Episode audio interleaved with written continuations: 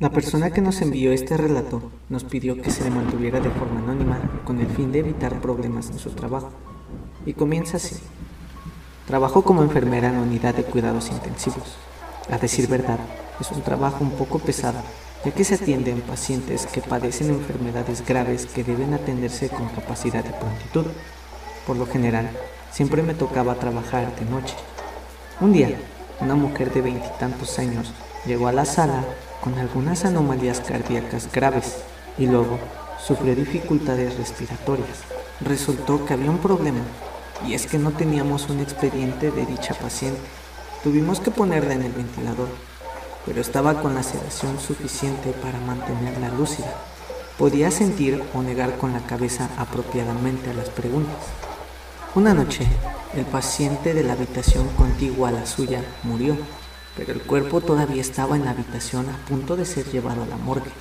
La puerta de la paciente estaba cerrada con las cortinas echadas, por lo que no podía haber visto lo que estaba pasando en la puerta de al lado. Cuando fui a ver cómo estaba la mujer, tenía una expresión de pánico en su rostro y se encontraba temblando. Le hice una serie de preguntas para ver si tenía frío, calor, dolor, etc. Y ella negó todo. Entonces Empecé a hacerle preguntas de la vista. Le pregunté si lograba ver algo. Comenzó a sentir agresivamente con la cabeza. Eso quería decir que sí. Tengo que mencionar que en su tratamiento no tomaba ninguna droga que le hiciera alucinar. Continué haciéndole preguntas para obtener con detalles qué era lo que lograba ver. Después de jugar con ella las 20 preguntas, obtuve que ella veía a un hombre pálido, sin brazo izquierdo, pesado, calvo, parado justamente detrás de mí.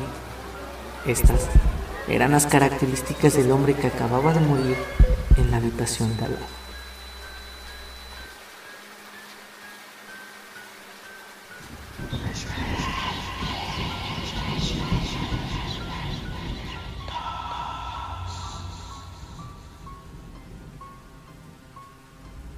Este relato lo comparte con nosotros Gustavo Flores. Hola, soy conductor de Uber.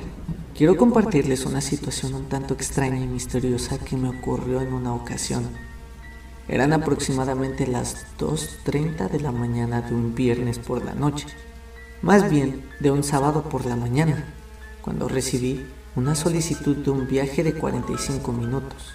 Tengo que mencionar que normalmente vale la pena trabajar en esas horas porque no tienes que lidiar con el molesto tráfico y al recorrer las carreteras, avenidas y calles en completo silencio y soledad me agrada demasiado.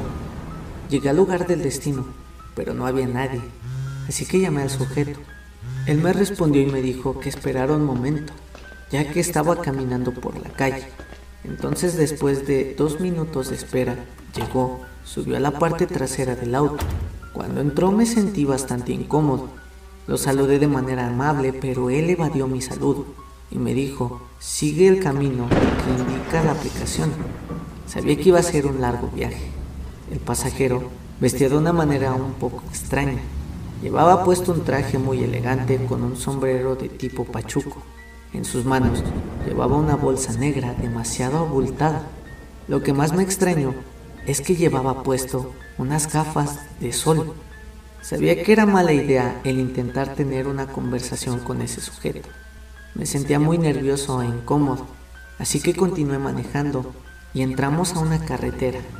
Entonces, una notificación hizo vibrar mi teléfono.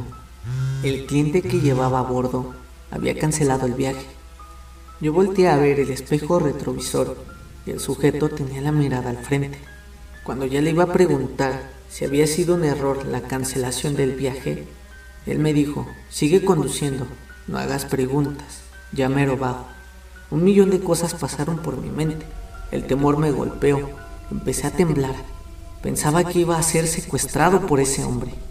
Después, a un costado de la carretera, había una desviación hacia un sendero sin pavimentar ni iluminación. El pasajero me pidió que tomara ese camino. Después de conducir un tiempo, él me dijo que me detuviera. Me agradeció, extendió su mano y me pagó una fuerte cantidad de dinero. Entonces bajó del auto con su bolsa negra. Cuando bajó el señor, con nervios arranqué el auto y volví lo más pronto posible a la carretera, pero mientras me alejaba de aquel lugar, miré por mi espejo retrovisor. El sujeto simplemente se quedó ahí parado de una manera bizarra en medio de ese lugar desolado.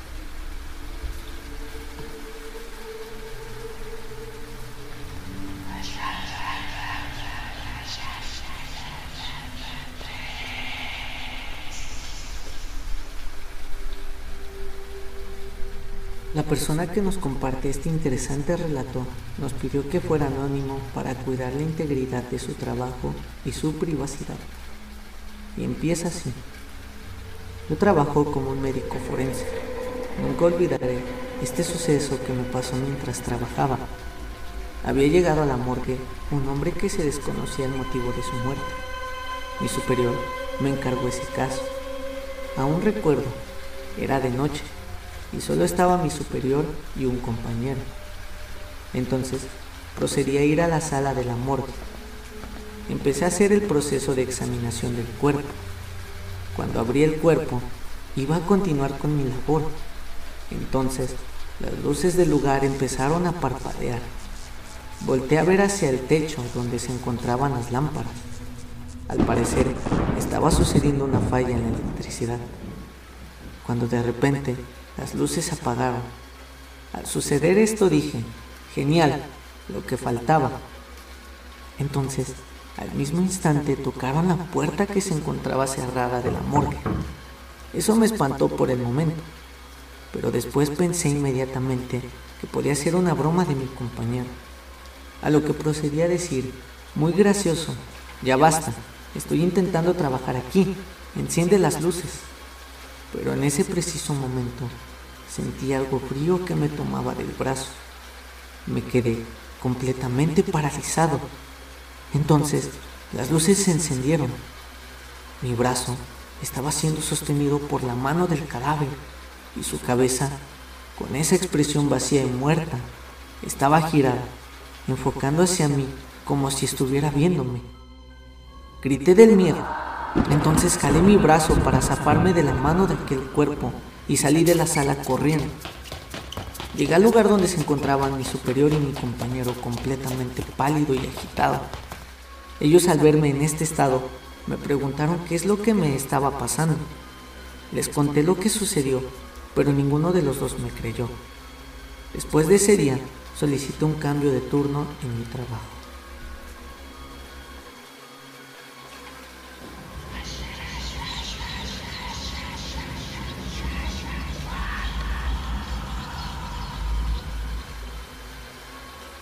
Este relato es de Javier Rodríguez.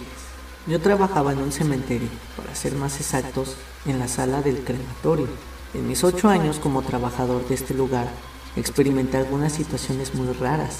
Uno de esos casos fue en 2012, después de un servicio para un hombre muy grande que pesaba aproximadamente 170 kilos, hice precalentar la réplica, así se le llama a la cámara de cremación mientras mi compañero preparaba una película para ver, en tanto que el hombre era incinerado. Usé la plataforma elevadora y luego lo deslicé dentro. Cerré la puerta de la retorta y después fui a sentarme. Pasaron unos cinco minutos después de cerrar la puerta de la réplica, cuando escuchamos un golpe. Ninguno de los dos le prestó mucha atención, pero unos momentos después hubo otro golpe y luego otro y luego otro. De una manera apresurada, me puse de pie, preocupado de que el hombre pudiera haber tenido todavía un marcapasos dentro de él. Pero eso era algo imposible, ya que le habían extraído todos los órganos. Los golpes se hicieron más y más apresurados uno tras otro. Miramos a través de la ventana delantera de la réplica y al observar, no podíamos creer lo que estábamos viendo. El hombre que se encontraba dentro se estaba agitando Ambos brazos y piernas estaban rebotando como si tuviera un dolor extremo. Ahora bien, tengo que mencionar que no es extraño ver partes moviéndose mientras alguien está siendo incinerado. A medida de que las extremidades se quiebran, a menudo se contraen cuando los músculos y tendones se rompen. Pero esto que estaba sucediendo definitivamente no era lo mismo. Los dedos del hombre estaban apretados en puños y golpeaban la ventana, mientras sus piernas parecían patear hacia abajo, como si estuviera desesperado intentando salir de ahí. Entonces, la boca del hombre se abrió y los primeros gemidos comenzaron a emanar desde adentro y luego pasaron a gritos. No había absolutamente ninguna forma de que todavía pudiera haber estado con vida, pero durante unos 20 segundos después de haber subido a la réplica, el hombre dentro de la cámara de cremación gritó y gritó, agitando los brazos y las piernas. Hasta el día de hoy no comprendo qué fue lo que pasó exactamente ese día, pero de algo estoy seguro. En esa ocasión tenía demasiado miedo.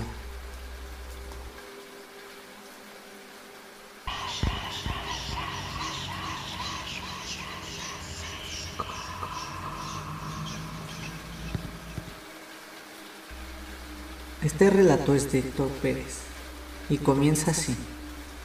Antes de comenzar con mi experiencia aterradora, tengo que mencionarles primero que siempre me ha gustado y llamado la atención las cosas que tengan que ver algo con respecto a lo sobrenatural. De hecho, en mi juventud siempre estuve buscando experiencias aterradoras o algunos encuentros impactantes.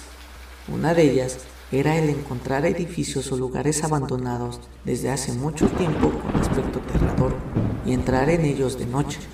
Cabe mencionar anteriormente no existía una etiqueta o un término para algunas cosas que se hacían como los términos que hoy en día existen. Se puede decir que lo que hacía en mi juventud es lo que en la actualidad se conoce como las exploraciones urbanas.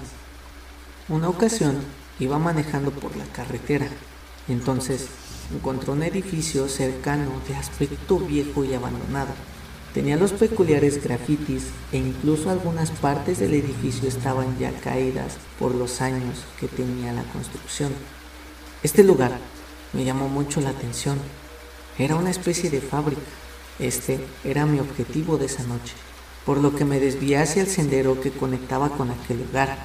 Llegué a un punto donde mi auto ya no podía avanzar, así que lo dejé estacionado ahí. Saqué mi linterna y me dispuse a ingresar al lugar. La reja que tenía colgados sus peculiares letreros y estaba para mantener a las personas fuera y que no pudieran entrar al edificio estaba en una parte rota.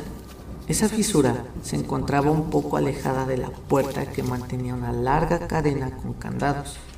Me escabullí por ese orificio y emprendí mi emocionante aventura de inspeccionar un lugar aterrador de noche, esperando escuchar ruidos o experimentar algo que en verdad me asustara.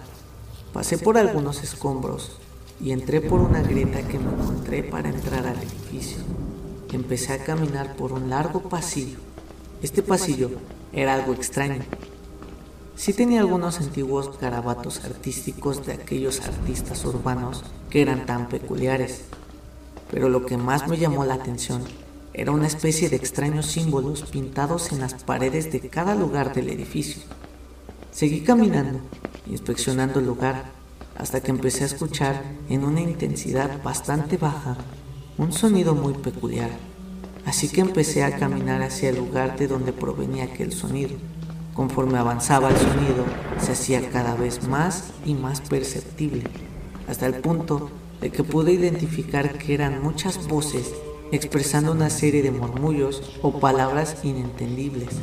A veces cambiaban y se podía notar el ritmo de una especie de cántico raro. Al escuchar eso me espantó un poco. Eso me daba a entender que había personas más adelante, pero más pudo mi curiosidad, así que seguí avanzando con cuidado de una forma en la cual, si eran personas las que estaban en esa sala, Tenía que caminar cuidando que mis pasos no hicieran bastante ruido para no llamar su atención. La construcción de aquella especie de fábrica era extraña.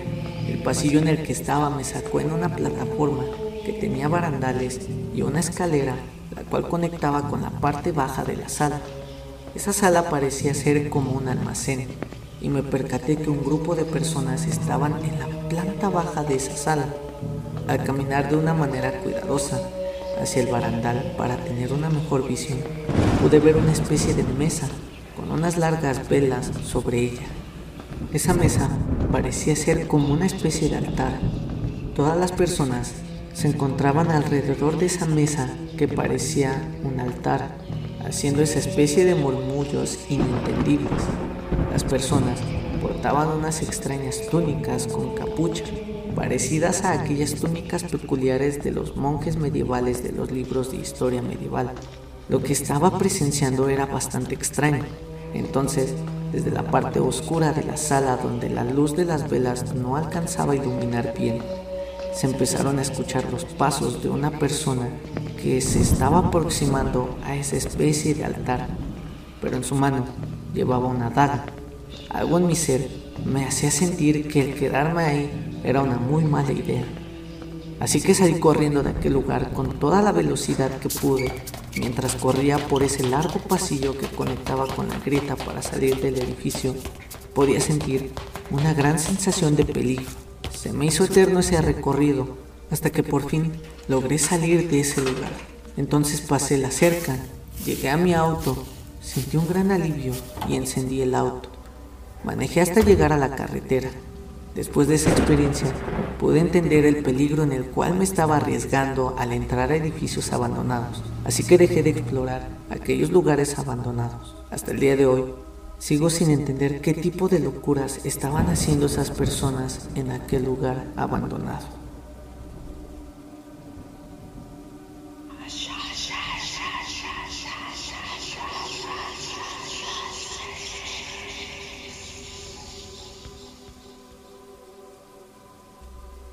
La persona que nos envió este relato nos pidió que fuera anónimo. Trabajo como gerente nocturno en un hotel.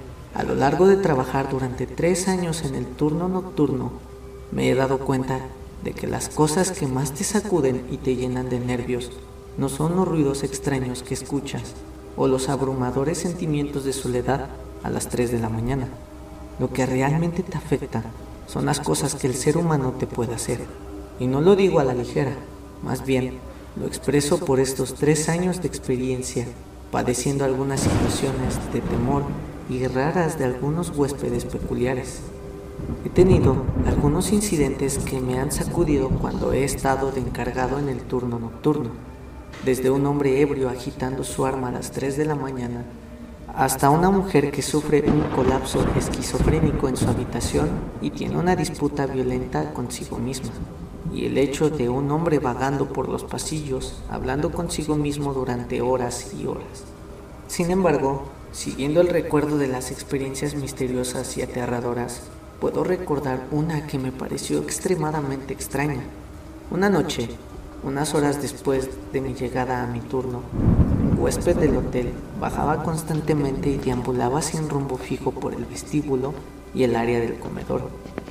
Cada que bajaba o lo veía, Siempre lo encontraba haciendo cosas extremadamente extrañas, como hablar solo y sentarse en una mesa del comedor solo para levantarse y cambiar de silla en la misma mesa cada dos o tres minutos. Cada vez que le preguntaba si necesitaba ayuda, se sacudía un poco y murmuraba que no necesitaba nada. Entonces, unas horas más o menos después de que finalmente fue a su habitación, volvió y dijo que había encendido la calefacción Sentía que le faltaba el aliento y necesitaba que llamara a una ambulancia. Así que, aunque yo estaba confundido, lo obedecí. Aproximadamente un minuto después, las alarmas de incendio del hotel comenzaron a sonar. Llegaron los bomberos y entonces, todo el tiempo que los bomberos subían y bajaban de su habitación, no dejaban de preguntarle si tenía alguien con él o si estaba solo. Yo al escuchar a los bomberos, les respondí que de hecho el huésped estaba solo y que no tenía otros invitados en la habitación con él. Entonces, después de que los bomberos se fueron y todo volvió a la normalidad, fui a buscar al hombre en su habitación. Él ya no se encontraba ahí, pero pude ver que había reorganizado todos los muebles, había puesto la televisión en el baño, su bote de basura se encontraba en medio de la habitación y la había prendido fuego. Lo que me preocupó no fue el hecho de que el hombre prendió fuego a su habitación intencional y posiblemente quemó el hotel, sino el hecho de que, aunque estaba solo, tenía ropa de niños pequeños esparcida por todas partes del cuarto.